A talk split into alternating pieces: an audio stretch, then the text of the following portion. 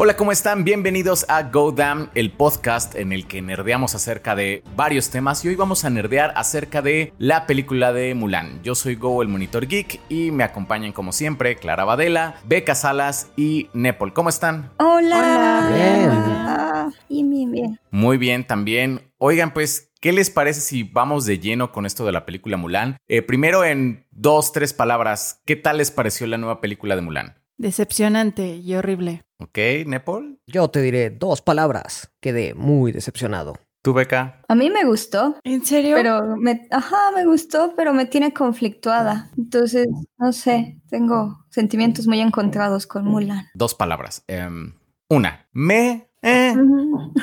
Tiene como detalles que están súper padres, pero un montón que dejaron como muy descuidado. O sea, los detalles buenos, ¿cuáles creen que serían? Como las partes buenas de la película. Creo que visualmente se ve bastante bien. Hay escenas que son increíbles visualmente. Ajá, como el tema de las locaciones se ve increíble. En eso estoy de acuerdo. Pero después yo sentí como que se veía hiperproducido. O sea, que sí se veía en exceso, así como hay, más de 10 personas juntas y te das cuenta de que están todas vestidas, las, las telas brillan y... O sea, está bien, pero era como too much, no sé, se me, se me hizo un exceso. Oh, pero es que eso está súper padre porque es un homenaje a un género de cine chino que, no sé, hay películas súper famosas como La Casa de las Dagas Voladoras de Shang Yimou y una de Ang Lee, de hecho, que se llama Crouching Tiger, Hidden Dragon. Todas esas tratan justo como de estas peleas de artes marciales, de concentración de ki, en donde el gran guerrero aprende la técnica del dragón y tienen como esas cositas voladoras que es como su ropa.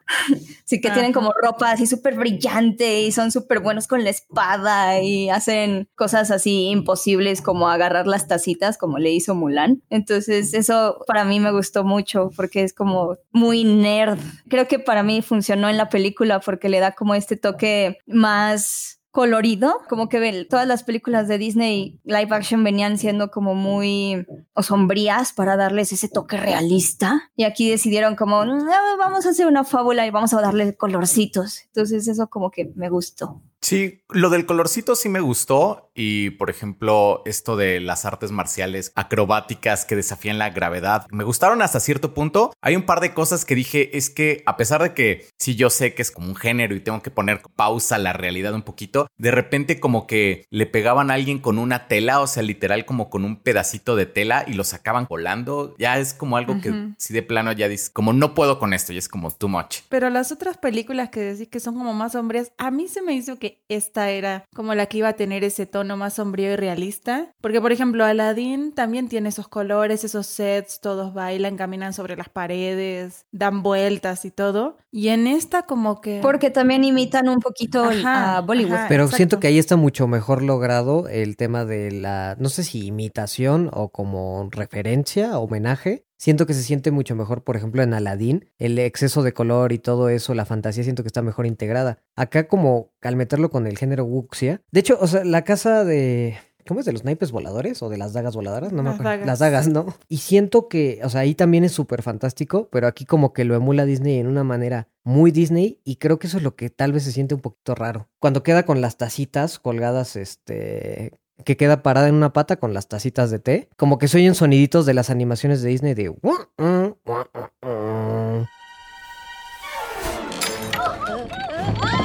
Y como que esa combinación es la que a lo mejor sentí raro. Sí, sí, estoy de acuerdo. Hay algo extraño ahí, como que toda la edición está muy rara. Ajá, eso sí. Como que quisieron contar tantas cosas Ajá. que solo es como, ah, sí, esto pasa, esto pasa, esto pasa, esto pasa. Yo lo que sentí fue que muchas partes de la película iban muy rápido. Que, por ejemplo, se entrenó muy rápido y que de repente hizo amigos muy rápido y que convenció a una persona de que cambiara sus motivaciones como muy rápido y se enamora muy rápido. Y en la película animada como que lo entiendes porque es como de hora y media. Pero aquí que eran dos horas y aparte le quitaron las canciones y que había más tiempo de desarrollar una historia y de todas maneras todo fue como muy rápido. No sé si les pasó. Sí, sí, bastante. Sí, sí me pasó. Yo sí creo que, por ejemplo, el tema en la original, sí las cosas pasan rápido, pero en una canción sí te sientan las bases de qué es lo que está pasando y qué es lo que sienten todos, ¿no? Por ejemplo, todo el montaje del entrenamiento de hombres en acción es como pasar de ser unos inútiles a pasar a ser hombres funcionales o soldados, digamos, que más o menos le hacen a, a las cosas. Y acá es como, sí, tenés como ese pequeño montaje, pero mezclado con otras cosas, no sé, se me hizo una cosa muy rara. Tenían buenas intenciones, pero la verdad es que sí siento que les faltó mucha construcción de todo y siento que peca de que tenés que haber visto la película original para poder seguirle el hilo a esta. O sea, como que siento que en muchas cosas como es, bueno, ya conocen, ya saben que es Mulan, ya saben qué es este símbolo, ya saben qué pasa acá, ya saben qué es esto. Entonces, por eso también siento que la aceleran mucho para meter cosas nuevas. Fíjate que yo sentí eso, pero con el tema de la mujer empoderada Mulan me causa mucho conflicto porque siento que quisieron innovar en el tema del feminismo con respecto a la película animada, pero como que lo hicieron todo medio raro porque al principio me recordó mucho a Corra, que es como esta niña que es súper inteligente y que sabe que es inteligente y que nada más la sociedad no la quiere dejar ser ella misma, pero todos, hasta su papá, hasta sus compañeros, aprenden y la ven porque es una diosa en realidad. Entonces se me hace como muy extraño esa manera de manejarlo, como que siento que justo tienen que recortar la personalidad de Mulan, que habíamos visto en la animada, y tienen que asumir como, sí, es que ya sabes que es bromista y que es, y que es simpática y que sí se gana a las personas porque es amable y así, pero aquí la ves como en una especie de Buda. es como, ¿qué, ¿qué, estoy viendo? ¿Por qué le quitaron su género? ¿Por qué ya le negaron la posibilidad de ser una mujer medio... Torpe. Pues sí, ajá, medio torpe y medio mamona también porque sabe que es súper chida pero sí, eso me causó muchísimo conflicto y es, creo que justo por eso se siente todo cortado, porque tuvieron que hacer como, oh sí, miren cómo el papá también sufre machismo, porque ahora tiene que ir a pelear a pesar de que ya no tiene patita. Y cómo expresan todo eso con un close-up a su, a su báculo, al báculo que, se veía de plástico. Bastón. se veía súper de plástico, sí. Es como si close-up de un segundo a ese báculo y ahí está toda la carga emocional de cómo el machismo también daña a los hombres. Y es como, no, así no funciona. Yo pensé que se veía chafa porque en mi link de donde la vi se veía chafa, pero no, entonces. No, sí se veía muy chafa. Sí, no, se, había mucha diferencia entre los sets reales, se veían como las locaciones reales y, los sets construidos parecían como de obra de teatro. A mí se me hizo como todo muy teatral algo que a mí como que me sacó mucho de onda es todo el setting súper glorificado del emperador que le pusieron, o sea que literal solo era, era todo de dorado y él durante muchas partes de la película se veía solo como una luz así toda gloriosa y hasta la voz, que no sé por qué lo hicieron, me enteré después que la voz la grabaron aparte. Jet Li decía sus líneas, pero después no sé si un actor de voz o él mismo actuaba la voz para que se oyera más imponente. Arriba de la grabación. Pero encima como que sus líneas eran así súper pedorras, así como, lo voy a destruir, como destruí a su padre. Ah, ok. Levántate como el Fénix. Lo que estaba leyendo que sí tenían que ser como muy cuidadosos con la manera en la que representaban como a la cultura china y a ciertos símbolos, este, no porque Disney quiera ser como muy buena onda con los chinos, sino más bien porque China es uno de los mercados en cuestión de taquilla más importantes ahorita, entonces por eso quitaron a Mushu para que no fuera como el dragón como de caricatura. Y siento que también por eso hicieron que el emperador siempre estuviera como rodeado de oro y le cambiaron la voz para que fuera más imponente, como para que todo ponga mucho respeto para la audiencia china, supongo que fue por eso. A lo mejor, pero fíjate que una de las cosas que me quedé pensando es que yo siento que por ejemplo la película original a lo mejor sí abusaba, no sé, supongo, pero de esta parte cultural y como que ponía la musiquita china y, siempre estaba y siempre estaba comiendo arroz y no sé, como cosas.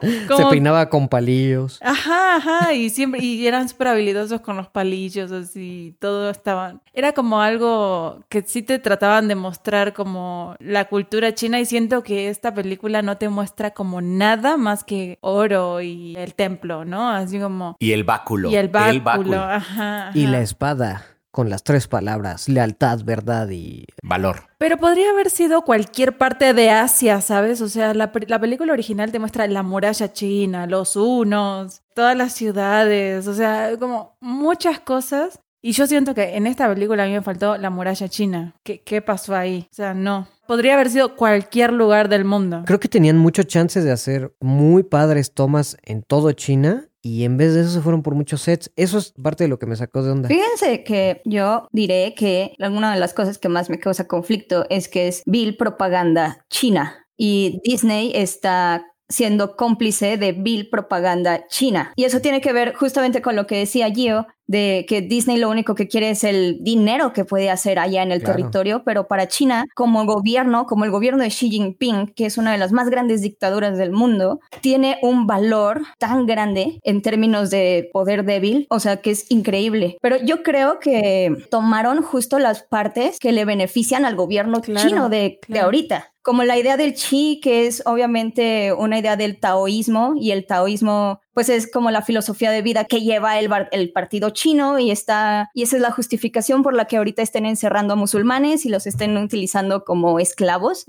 Y bueno, entonces ahorita ya la gente va a conocer qué es el chi y va a conocer que ese es como algo, un poder de allá de China. Qué bueno que lo mencionas porque sí me sacó mucho de onda que quisieran como meter como de una manera tan fuerte ese concepto del chi y como que yo decía, bueno, o sea, pues supongo que sí tiene algo que ver con la película, pero se me hizo extraño, o sea, yo lo sentí raro que te quisieran como imponer tanto ese concepto del chi y que fuera tan importante para la película. Me gustaría preguntarles cómo creen que afecta el chi al tema de la trama de... No, porque o sea, sí creo que cambia mucho que sea Sí. la elegida, el trope de la elegida. Esto es así tal cual, Star Wars episodio 1 tiene los midichlorians muy altos. Entonces deja de ser literal, en serio, se volvió eso. El chi está muy fuerte contigo, pero híjole, no tienes pene, mija, tienes que bajarle. Así, literal, se volvió eso.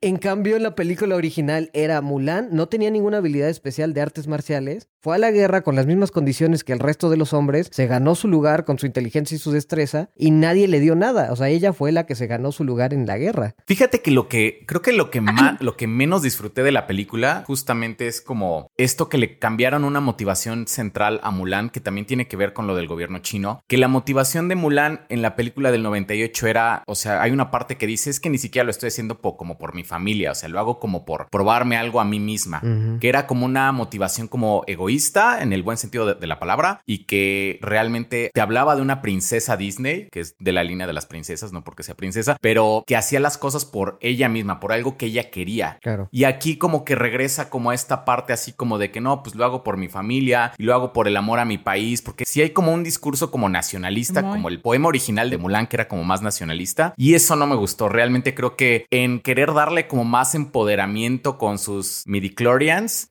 Sí. le quitaron real, o sea, yo creo que es mucho más feminista la versión del 98 que es Pero yo también siento que mucho más, ¿no? Pero es que miren, o sea, para empezar, cambiaron toda la personalidad de, de Mulan, pues, o sea, lo que veías antes era, era que era torpe, era inte- muy inteligente, era una, una mujer muy inteligente, pero era torpe, y por eso le traía como deshonra a su familia, y como que no podía con Y a las vaca. cosas, a su vaca, y, y no iba a conseguir nunca un hombre, y, y lo que vos quieras, ¿no? O sea, no cumplía con los estándares que le pedían a todas las mujeres en ese momento, o sea, era una mujer más que simplemente no encajaba como en la sociedad, digamos. Desde la escena principal en el que la niña se cuelga del techo y con un palo hace no sé cuántas este, malabares y cosas así. Yo pensé que iba por otro lado. No, no. también. Ahí era malabares. Qué tierna eres, Clara. Es que aparte de- que dejó el silencio, el silencio dramático Como si ella se hubiera autocensurado, pero no, era malabares. Sí, no me salía, no me salía la palabra. Qué mal pensados que son. Como si yo hablara tan mal. Este, y todo el mundo se le queda viendo a la niña así como, ay, qué freak, qué este fenómeno. Esa escena se me sintió cañón e inicio de Hércules. Ajá, tontules. Eh, deberíamos decirle tontules. ¡Fenómeno! ¡Inútil! ¡No te queremos! Sí, sí, sí. Algo así. Y era como, claramente la niña acaba de hacer algo increíble. ¿Por qué la están viendo así? Algo no está bien en esta película. Algo supernatural. Ajá, exacto. Entonces eres como, es el chi pero sin pene, así que no importa. Ajá. Es bruja. Pero ahí está el punto, o sea, en, en la película del 98 era como todas las mujeres pueden ser así y, y vos podrías ser esa porque si sos medio torpe y sos, vos podrías ser Mulan. Pero acá es como, no, no naciste con el chi, lo siento, es como, no vas a salir nunca de este, de este sistema, es imposible. Pero fíjense que justo eso a mí me parece que va a ser muy llamativo, uno para niñas, lo cual sí es importante en cierto punto, pero también me imagino que sí van a empezar como los análisis de cómo Mulan reconfigura el camino del héroe. O sea, sí me lo imagino como haciendo cositas así, porque sí te ponen como la idea de esta tipa que es súper genial y todo el mundo lo sabe, pero el sistema patriarcal no le permite. La oprime. La oprime. Y si vemos algunas cositas interesantes, ¿no? Como que no puede bañarse y termina apestando porque simplemente no puede bañarse junto con los hombres. Y eso también hace que vaya a hacer guardias más seguido, a que no duerma tan bien y a que esté como luchándole más simplemente por el hecho de tener que esconder su género. Eso es algo que no habíamos visto y que en la película animada pues lo habían como suavizado con Mushu, como que nada más era como comic relief esa situación. Y aquí ya la estamos viendo más seria. Pero, pero, pero, pero hay un gran pero ahí, que es como todo esto es demasiado poppy, que es como Who Run the World, Girls de Beyoncé. Hasta sí, sí, muy feministas, hasta, hasta donde Disney quiere. Sí, claro. Sí, eso que dijiste, cuando yo empecé a ver esa escena dije, ah, qué padre, van a mostrar como todo lo que tiene que sufrir dentro de la milicia para esconder su secreto. No se va a poder bañar, y dije, van a venir otras cosas, pero no se quedó en, no se puede bañar, no se puede bañar, no se Dije, güey, al principio creí que iban a expandir como en todas las, las los- a lo que se puede enfrentar una mujer ocultándose en la milicia feminista y al- Exacto. de la milicia feminista, en la milicia china.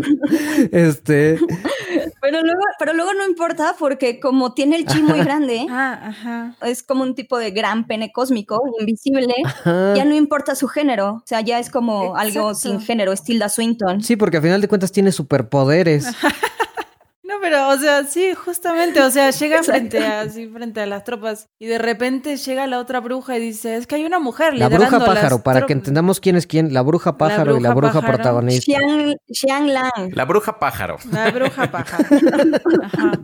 Llega y dice, hay una mujer... Respétenla, es la única mujer que merece la pena. No, o sea, es que tenían tan buenas intenciones con ese personaje, pero tan Ajá, buenas exacto. intenciones y de repente es como, no, yo soy un perro y ella no es un perro y me va a sacrificar porque ella no es un perro. Porque cuando yo crecí, las niñas no podíamos tener chi y ahora tú podrás tener chi y no serás un perro de la calle. Y me va a morir. La, la muerte más innecesaria del mundo. Digo, sos tan poderosa y en serio te pusiste... El spoiler, Clara, el spoiler. Bueno. no, ya llevamos un buen de spoilers. Bueno, ya. Es que me enoja, o sea, sepan que en, en el momento en el que la vea se va a morir innecesariamente y de la manera más estúpida. Es la muerte más innecesaria. Sí, sí. O sea, acabó con cientos de soldados ella solita y de repente su jefe le avienta una flecha y. Ah, me muero. Además podía, podía invocar miles de halcones en un segundo, chasqueando Ah. el dedo, y, y justo en ese momento dice, no, tengo que ser yo, para que se vea dramático. Es que aparte a mí me parece, eso a mí me sacó muchísimo de onda porque, o sea, literal están castigando a la mujer que es verdaderamente feminista y la que osó decir como, hey, tú y yo, con nuestros poderes combinados, igual y podemos hacer algo diferente. Y Mulan dijo, Nel, no, yo soy mujer, seré muy mujer, pero quiero mucho a mi país y a mi emperador y toma, muérete. Y ahí está el mensaje nacionalista. Ahí está. Exacto, y eh, su espada por eso llega y dice devoción a tu familia. Ese es el valor que impregna Mulan, devoción a tu familia, que es devoción a tu padre, a la figura patriarcal, uno, y luego del emperador, con un dictador horrible como Xi Jinping ahorita en China. No me vengas con eso, Con Disney. malabares. Es- Malabar. De hecho, eso que dices, o sea, sí, no, no lo había notado hasta ahorita que lo dices, porque lo único que yo me sabía de chisme de gobierno chino con Disney es que pues Disney estuvo apoyando a los policías que estaban obviamente siendo criticados por la violencia policial y en las protestas Disney se puso en postura de los policías y también esta actriz, que dicen que esta actriz eso no lo he verificado, así que vayan a checar si lo que digo es cierto, pero dicen que es hija de un picudo del gobierno, la protagonista. O sea, sé que hizo su fama allá, pero ella tiene como mucho conecte con el gobierno, entonces también está metida en la propaganda de, de China. Está horrible porque ella sí se ha pronunciado medio abiertamente a favor de- del gobierno Mm. chino en la situación con Hong Kong. Y cuando fue de ver- severamente criticada, como que nada más se quiso lavar las manos de, "Ah, yo solo soy una chica. no me pregunten a mí. Entonces, sí es como, esos temitas sí son como muy importantes porque, pues sí, ahí están. Y sí, pero la realidad es que, o sea, cómo en este contexto mundial, cómo la taquilla el cine, el dinero, si no es este haciendo lo que te piden. Y es que al parecer Disney estuvo negociando con China, no solamente desde para lanzar, sino desde la producción de esta película. Es como, a ver, necesito hacer una película que rompa madre en tu mercado, que yo genere mil millones de dólares de tu mercado, pero me voy a colgar de tu cultura, voy a hacer apropiación cultural descarada. Disney, apropiación cultural.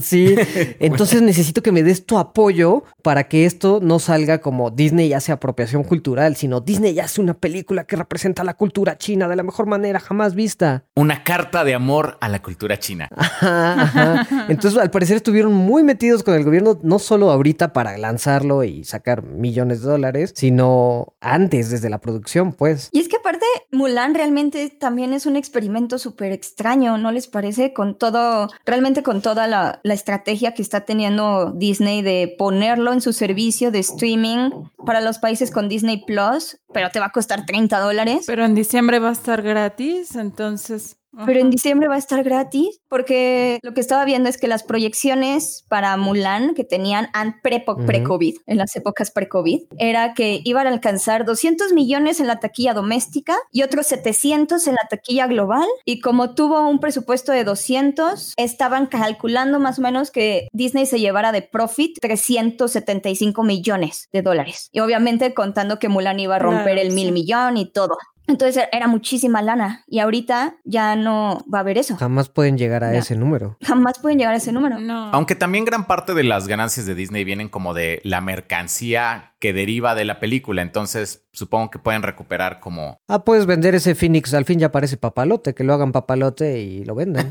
Bueno, yo estaba sacando como mis cuentas también y como que si Disney se lleva todo el dinero de lo que cobren del al- alquiler, siempre se dice un alquiler, alquiler hasta diciembre. Es que justo, justo ese es el tema, que todo lo que generarán gener- lo genera Disney. Ajá, se lo quedan, pero al menos tiene, o sea, como para que esto sea un éxito y se lleven al menos medio millón, digo, 500 millones pues, tiene que el 40-50% de, de su audiencia, o sea, de sus usuarios, pagar la película. Con que el 15% de los usuarios que ya están registrados paguen por la película, sacan el costo de la película, sacan sus 200 millones. que es un porcentaje altísimo, que el 40% decida pagarte 600 pesos por ver una película que en diciembre va a estar sin costo en la misma plataforma. Para sacar ganancias, sí, es un porcentaje muy grande, no, o sea, no creo que lleguen a eso. Si conocen a alguien que diga, sí, yo la verdad es que yo sí quiero pagar 700, 600 pesos por ver Mulan ahorita. He visto gente que dice, me gusta apoyar el tema de que saquen más películas a estrenos, entonces la voy a pagar, pero sí creo que es como un error justo la que están vendiendo a 30 dólares. O sea, creo que no sería correcto apoyar un emprendimiento como este porque es muy manchado. Pero sabes que también, bueno, yo lo que estaba pensando es como, si sí lo iban a hacer, iba a ser antes de las críticas, porque siento que ahora, o sea, la realidad es que no sé, no, no he visto tanto cómo van las críticas.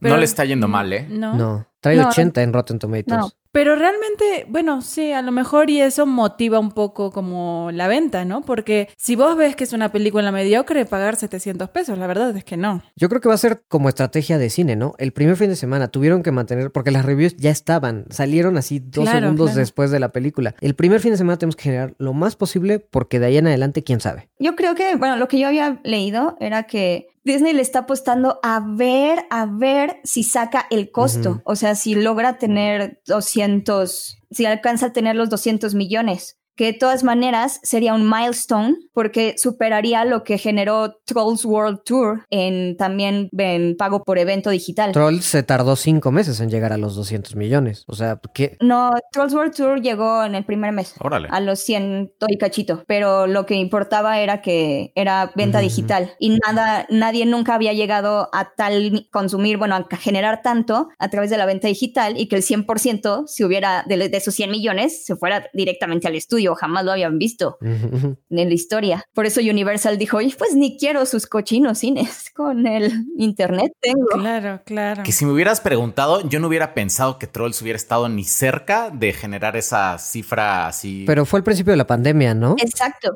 Yo creo que los papás estaban desesperados. Sí, 20 dólares. Toma, hijo, entretente.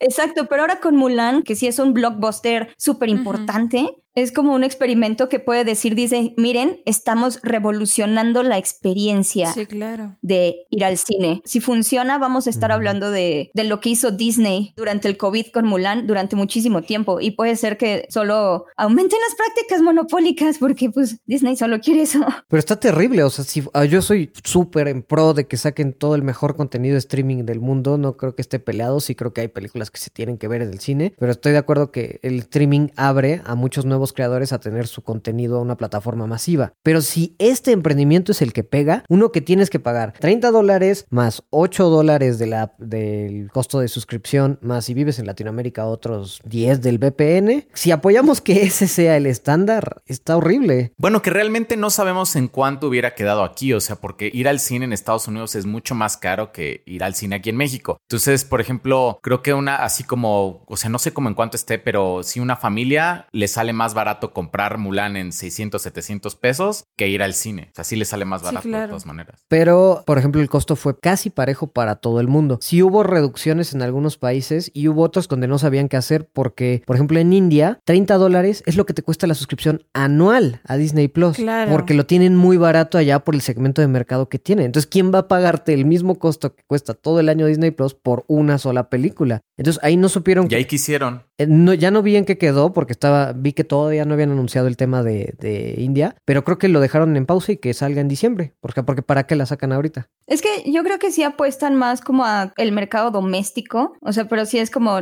ah, no, lo van a consumir los, los gringos que no quieren salir y que son paranoicos. Pero es una cosa súper, o sea, es un experimento y una decisión bien rara. ¿Y en China alguien sabe cómo está el asunto? O sea, si está en streaming. Bueno, si hay, si hay Disney Plus allá o todavía no. No. sé si hay Disney Plus, pero sí hubo lanzamiento teátrico. Limitado, pero sí, o Sí. sea, justamente por eso estaba... Ya se estrenó, ya se estrenó en cines chinos. Por eso justamente hace dos semanas Disney andaba haciendo lobbying por, eh, con, en pro del gobierno chino porque pues necesitaban que les abrieran los cines. Pero también la, si- la siguiente semana la que hicieron como algunas funciones y después este varios cines cerraron, ¿no? O sea, ya había como varias ciudades que tenían sus cines abiertos desde hacía rato y con este tipo de películas ya empezaron a cerrar. Sí, es que pues al final de cuentas es un gamble, porque pues el virus ahí sigue. ¿Te imaginan esas negociaciones así de, mira, no me importa cuántos chinos mueran, pero ábreme los cines y que el gobierno diga, a mí tampoco me importan cuántos chinos mueran, dame dinero. Morirán los necesarios para Mira. salvar esta compañía. Mira, ya te hicimos tu carta de amor. Es una carta de amor, déjame estrenarla. Metimos el chi, aunque arruine totalmente las motivaciones de mi personaje. De hecho, sabían que estábamos como en las. O sea, no dejamos de hablar como de las partes buenas de Mulan.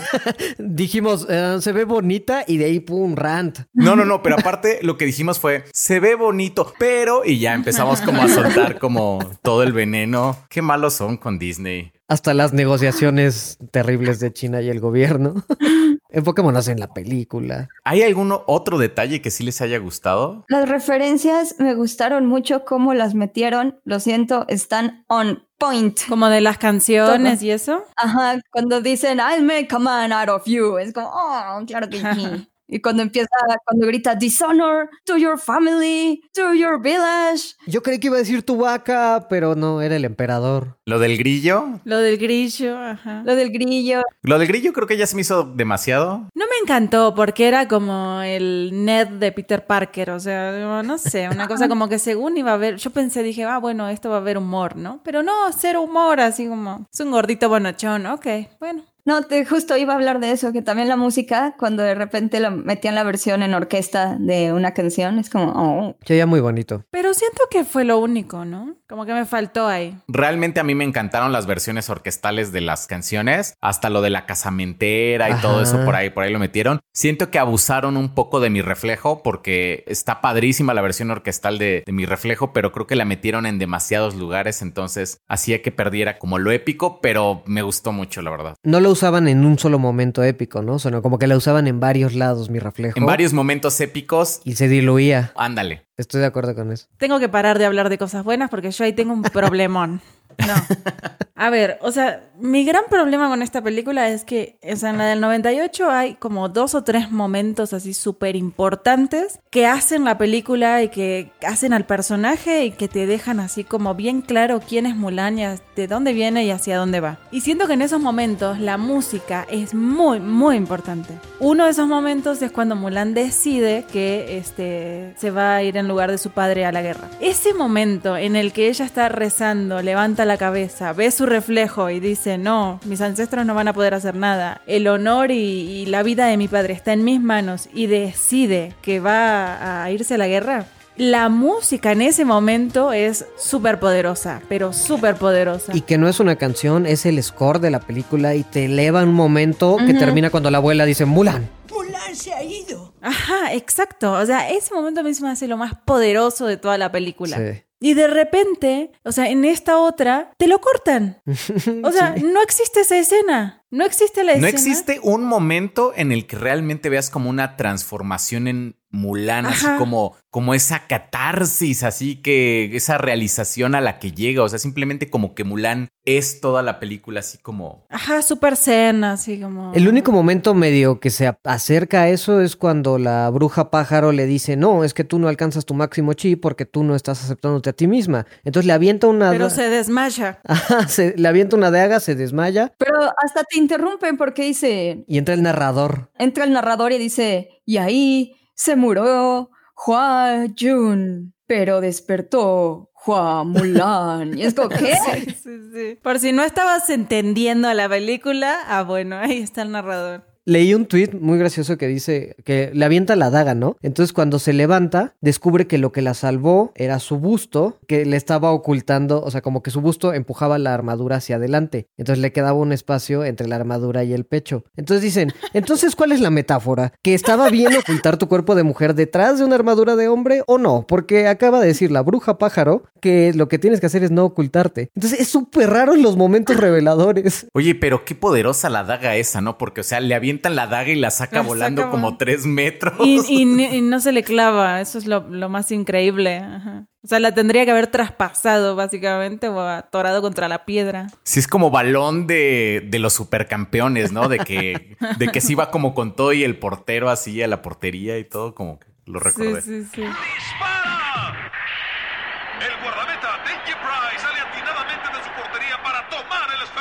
Pero bueno, ya de ahí se empodera, se suelta el cabello y ¡pum! a la guerra. Pero. Estás diciendo que ese momento no llega al gran momento de Mulan. No, no, o sea, para nada. Para... Es que, para empezar, me faltó la, la escena esta de cuando se da cuenta y encima sale en el medio de la madrugada y la lluvia Maquillada. Maquillada, sí. Cuando ya regresa, o sea, cuando se quita la armadura, o sea, que no tiene tiempo de nada, ya regresa maquillada. Ah, claro, sí, sí, sí. Con sus labios rojos. Y su padre sale a perseguirla y se cae en el lodo y descubre que no puede hacer más por ella. Sí. Está padrísima esa escena. Pero, por ejemplo, o sea, y siento que el otro momento que me faltó fue cuando ves la inteligencia de Mulan, que es cuando están frente a los unos y ella dice, no, el último cañón, sí, lo va a aprender y sale corriendo, y la valentía, la inteligencia y todo lo que vos quieras. Y siento que acá tampoco es como, no sé, con los pelos al aire, el viento, mirando al horizonte. Sí, que se viera femenina, que no sé si han hablado con guerreras, pero dicen las guerreras que tener el pelo suelto en medio de la batalla no es lo mejor. Ajá,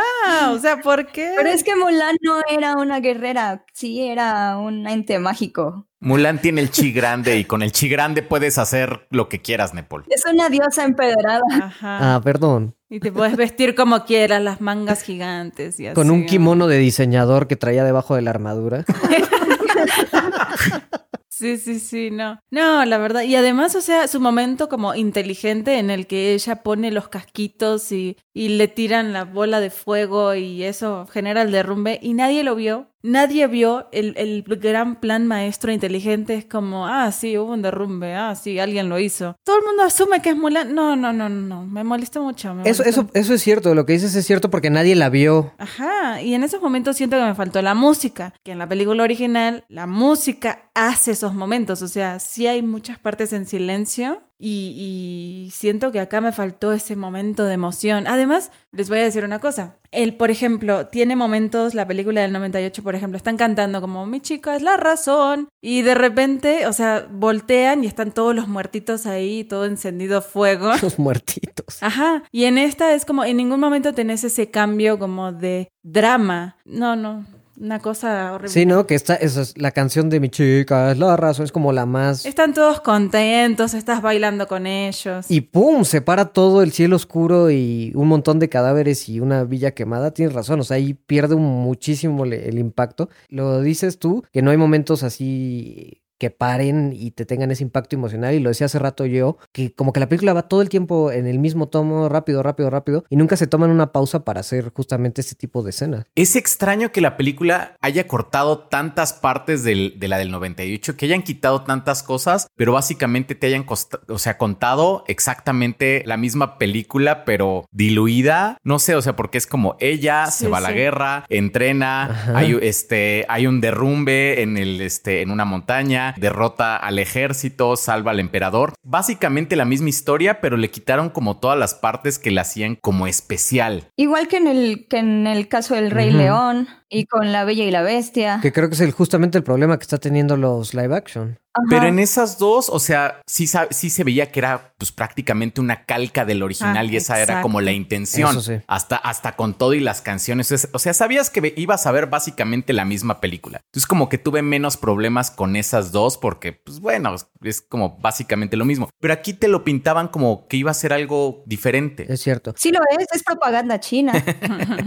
cierto, cierto. No, y el hecho que hayan dicho, vamos a quitar a las canciones, vamos a quitar los elementos comédicos, porque va a ser una historia épica o una fábula china, a lo mejor también viene con las expectativas, ¿no? Yo esperaba una historia épica de guerra, este, secretos, o sea, todo lo que tenía que pasar Mulan, y llegas y no, es, en esencia es la misma película, con 30 minutos más de la bruja pájaro, y las escenas que tienen, que deberían tener un impacto emocional, se pierden cañón. Eso que decía Clara de la, de la avalancha, a mí me dolió mucho que le quitaran la inteligencia a Mulan. Sustituyeron la inteligencia de Mulan por el chi. Y ahí parte de lo padre es, como decías, ¿no? Todos estaban bien pendejos, no sabían qué hacer, a dónde disparaban los cañones. Y ella dijo, agarren, presten el último cañón, pum, ahí, pum, adiós, ejército uno. Y, y todo lo resolvía así con mucha determinación, saliendo en la madrugada a entrenar más que los demás, o con su inteligencia. Y sabiendo que podía salir mal porque era bien torpe. O sea, es- ese era el punto también como de Mulan. Y acá es como, no le va a salir nada mal porque el chi la protege. Entonces es como, sí. como solo lo tienes que liberar. O sea, ¿por qué lo estás ocultando? Ay, no sé, porque soy una chica y no sé. ¿No tendrá que ver que, o sea, nosotros crecimos con una versión de Mulan y ahora esta versión de Mulan no está destinada a nosotros? O sea, está destinada al público chino, a que va, a que los chinos quieran verla. Es probable. Estaba leyendo un artículo que decían que no les gustó en China Mulan, la original, porque era muy individualista y se enfocaba demasiado en sus valores personales e intereses personales que por el de la familia o el de la comunidad. Entonces, muy probablemente por eso tienen su espada, el de por la familia, porque justamente esta va a ser el icono que China adore. No lo sé. que vaya a necesitar. Sí, tiene, o sea, tendría sentido que ahorita ya sea como para China y por eso también a nosotros nos causa como tanto cultural shock, que es como, ¿por qué? ¿Por qué es eso? ¿Por qué? ¿Por qué pasa eso? Porque aparte también te presentan como los strokes de una película de Disney, que es como, sí, mira, al final te estamos contando female power, sí, niñitas empoderadas, anden y vayan. Ajá, pero justamente esa parte, o sea, sí se me hace que tenés razón en, en todo ese, ese tema, digamos, de- del público. O sea, finalmente, esta nueva Mulan, que para a mí lo sí me molesta como que le hayan quitado como el hecho de que eh, representaba a todas las niñas y ahora es como, pues si no naciste como poderosa, te jodiste. Mejor cásate. Ajá, exacto, pero es... Como la hermana. Exacto. sí, exacto. Pero es como justamente el mensaje a lo mejor que la cultura china, o sea, o la, la sociedad china quiere, quiere para sus hijas. O sea, realmente. Oye, sí, porque cuando llega de la guerra, ella está súper contenta porque se haya casado. Es como, está bien, hermana, tú no tienes el chi. Ajá, o sea, naciste pobre ¿qué se le va a hacer? Este es tu máximo. O sea que realmente lo revolucionario es que ahora las mujeres pueden nacer con chi. Ajá, y no van a ser discriminadas, pero bueno. El mensaje feminista es que las mujeres también pueden tener chi.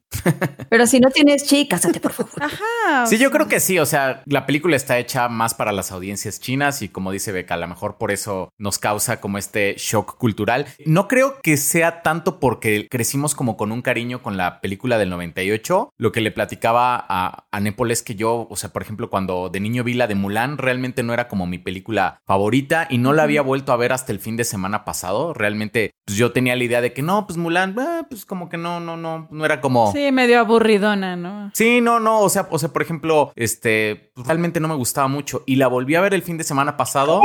Sí, no, en- te lo juro que no era una película a la que le tuviera cariño, la de Mulan. Entonces, Gio habla sin estar manchado con la nostalgia. Sí, o sea, realmente no le tenía nada de cariño a la de Mulan. La vi la semana pasada y dije, qué buena película. O sea, realmente envejeció muy bien la película. O sea, la, la vi, me gustó muchísimo y me hizo, o sea, cuando la vi la semana pasada, hicieron que me dieran muchas ganas de ver esta nueva película. O sea, yo no había visto ni los trailers de la película de Mulan, que bueno, ya luego la veo. Y realmente la vi con muchas ganas, pues la verdad es que sí me, me decepcionó. Sí, estoy de acuerdo, estoy de acuerdo. A mí me pasaba lo mismo. Yo creo que nunca fui mucho de princesas y Mulan me parecía medio aburrida. O sea, sí la veía con mis hermanas y todo, pero no me encantaba tampoco. Pero como que sí recuerdo tener justamente las escenas más icónicas, o sea, esta en el momento en el que decide que se va a ir a la guerra, el momento de la montaña, eh, Mushu, también la escena del dragón cuando están así frente al emperador, o sea, y los unos se infiltran en la ciudad imperial, o sea, esa ¡Ay, parte- quitaron la escena! Quería, perdón, quería decir, quitaron la escena cuando China se arrodilla ante Mulan. Ah, eso me, me enloqueció. ¿Qué onda? Pero pues eso fue súper Sí. claro porque Mulan era el emperador y su familia y ya. Sí, claro. O sea, es muy rara. Para mí, fíjense que sí era, yo sí era muy fan de Mulan, pero era porque mi mamá en las fiestas que me obligaban a ir disfrazada, siempre me obligaba a vestirme de princesa.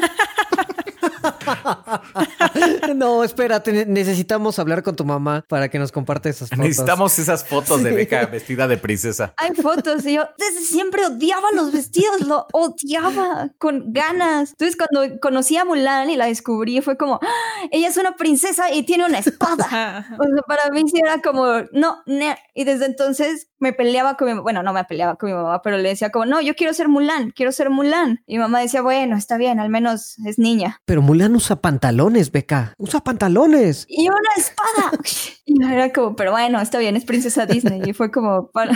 Y a mí me encantaba Mulan porque era como una niña que hacía cosas, o sea, hacía cosas divertidas, como ir, correr, salvar a China. No nada más usaban torpes, torpes vestidos. Para mí, sí, Mulan sí era como, sí me gustaba mucho. Aunque también el feminismo de Mulan del 98 llegaba hasta cierto Sí, punto claro. también. Sí, claro. Porque Sí, sí, el, sí. O sea, cuando ves como los, los, los productos que sacaron de esa Mulan eran más como muñecas. Sí había una muñeca que se transformaba y tenía como ya como, no, no una espada, tenía como su bo. Pero la mayoría sí eran como tacitas de té y peines y muñecas con vestido. O sea, lo que Mulan no, no quería hacer en la película, eso era lo que le, le vendían como a las niñas. Sí. Lo que vendían, claro. Porque estaba dentro de la línea de princesas.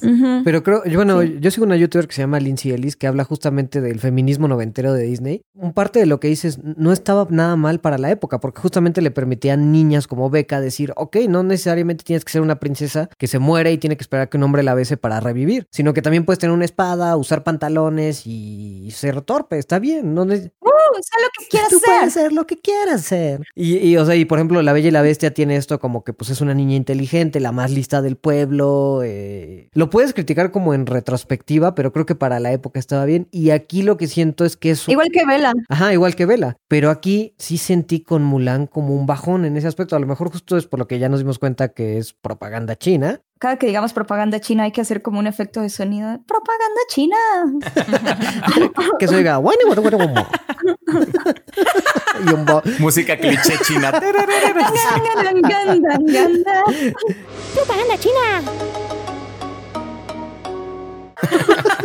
Ay, Dios. Olvidé lo que estábamos Perdón. hablando. Eso es muy bueno. Me daban ganas de hacer como un juego de shots, así cada que alguien mencionara la palabra honor en la película Mulan, shot. Ajá, ajá. Sí. Ay, Devoción a tu familia. O, o, o, o, que, o que dijera, tengo que disculparme con mi padre.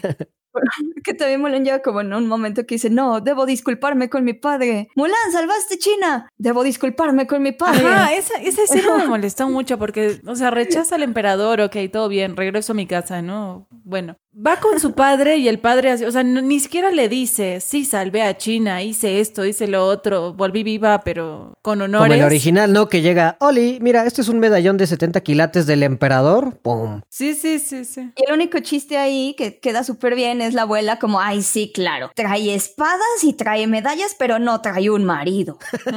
sí, sí. Y es como, ese es como el único chiste, es como, lol, ya. Y al final ya aparece Xiang y dice, ay, era súper gay. Fa Mulan vive aquí.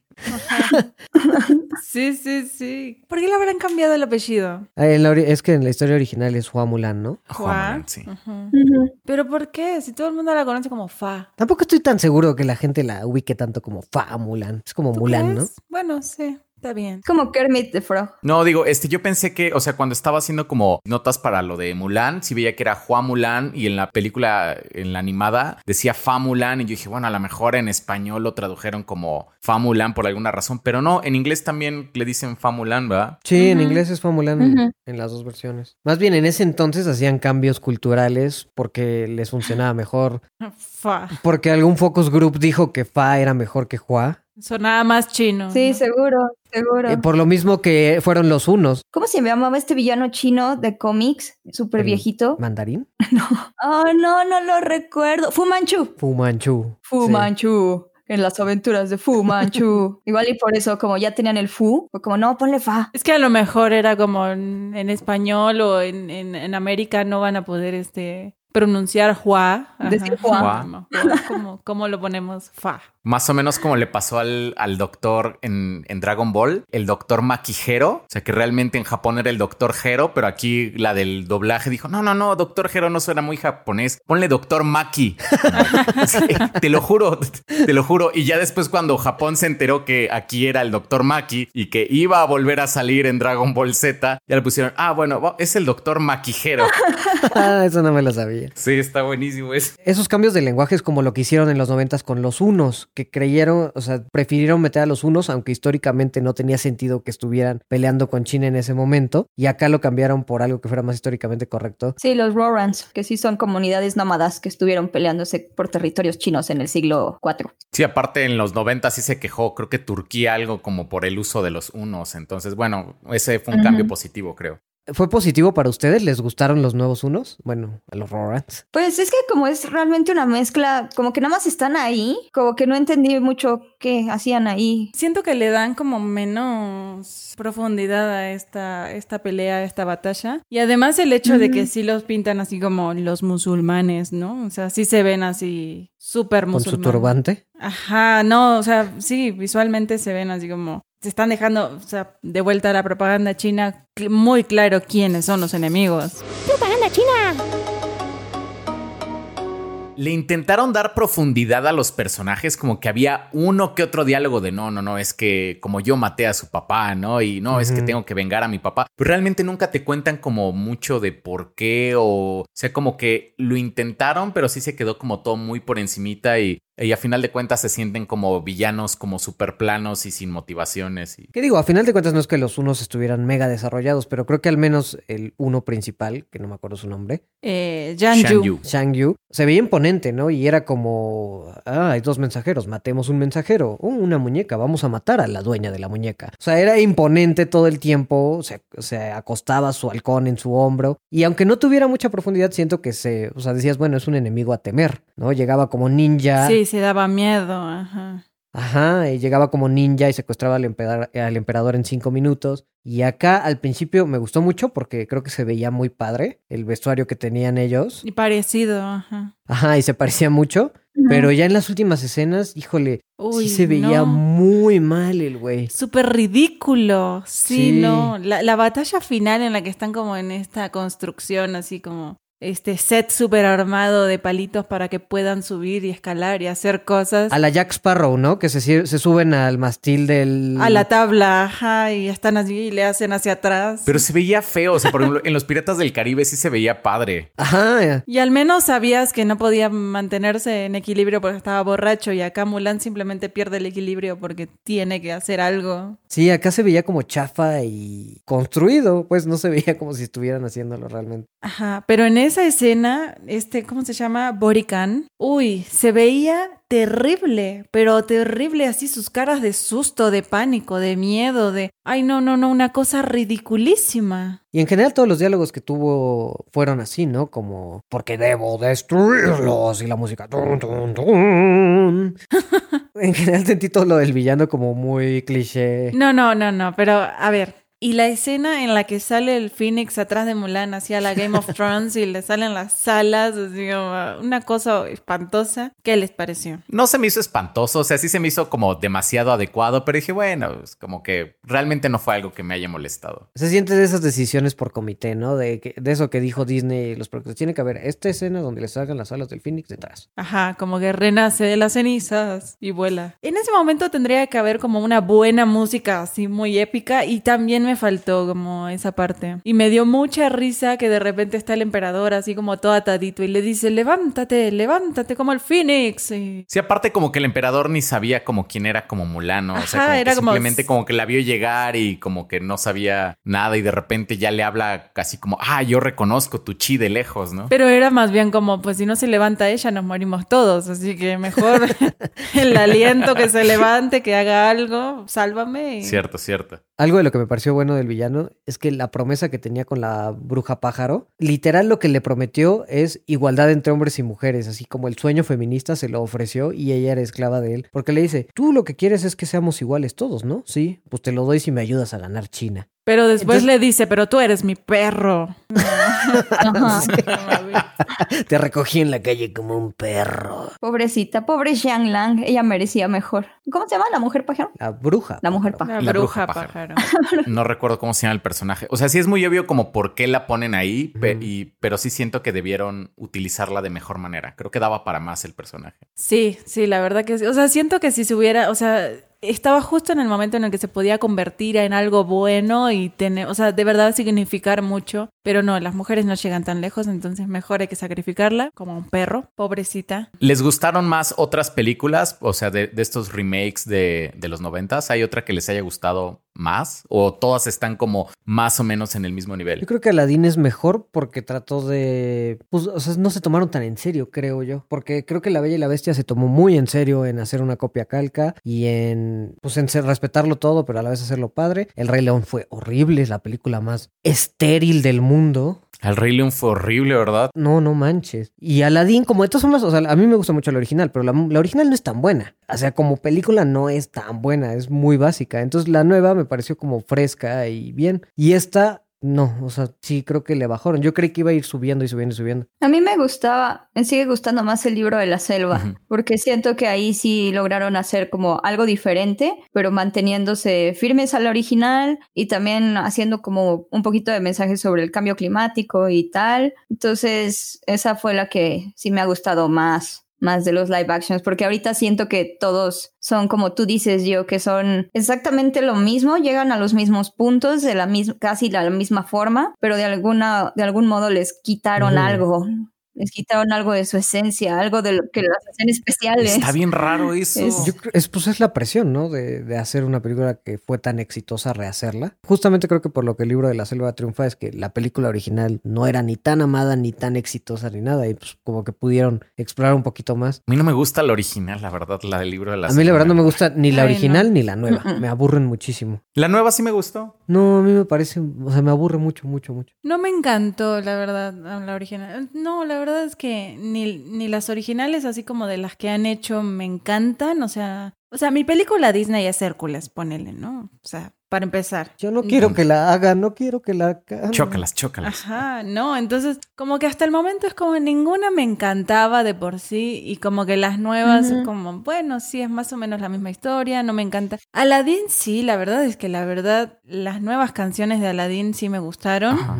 Pero hasta ahí, o sea, o sea, tenés un genio y tenés Bollywood, entonces, ok, funciona. Pero fuera de eso tampoco se me hace así como la gran cosa. Y de todas, siento que es la mejorcita. Yo disfruto mucho los remakes básicamente por los soundtracks, que me gusta mucho tener como una versión como actualizada, como de, de esas canciones que me gustan mucho. Entonces, la verdad es que el soundtrack nuevo de La Bella y la Bestia me gusta muchísimo y el de Aladino igual Es me, me encanta. Entonces, ajá, entonces como que digo, bueno, tengo la película como animada que me gusta mucho, la puedo ver cuando quiera y eh, de esta versión nueva pues puedo irla a ver una vez al cine nada más y ya tengo ese soundtrack que ahí se queda. Entonces, pues la verdad es que a mí sí me gustan esos, o sea, como que por eso me gustan los remakes. Y por ejemplo con Aladdin, o sea, a lo mejor eso es lo que me gusta, porque Aladdin como a lo único que había que llegar, la vara, es- la vara más alta era el genio, porque fue una gran revolución lo que hizo Robin Williams como el genio y es un personaje increíble. No digo que Will Smith haya llegado a lo que fue el genio, pero creo que se sintió como una versión adecuada para lo que debía ser un live action. Y más moderna. Ajá. Ajá, no ibas a lograr esa fantasía y locura que tiene Robin Williams. Era muy difícil. Y, y yo estaba súper escéptico porque Aladdin es de mis películas favoritas. Pero creo que Will Smith lo hizo bien. O sea, no, no me va a sustituir la película original. Pero el soundtrack, como dices, es muy bueno. Eso no lo sentí en, en El Rey León. A mí no me gustan las del remake del Rey León. Por ejemplo, o sea, cuando canta Beyoncé es como... O sea, como que, ¡Soy Beyoncé! Ajá, como que se la vuela.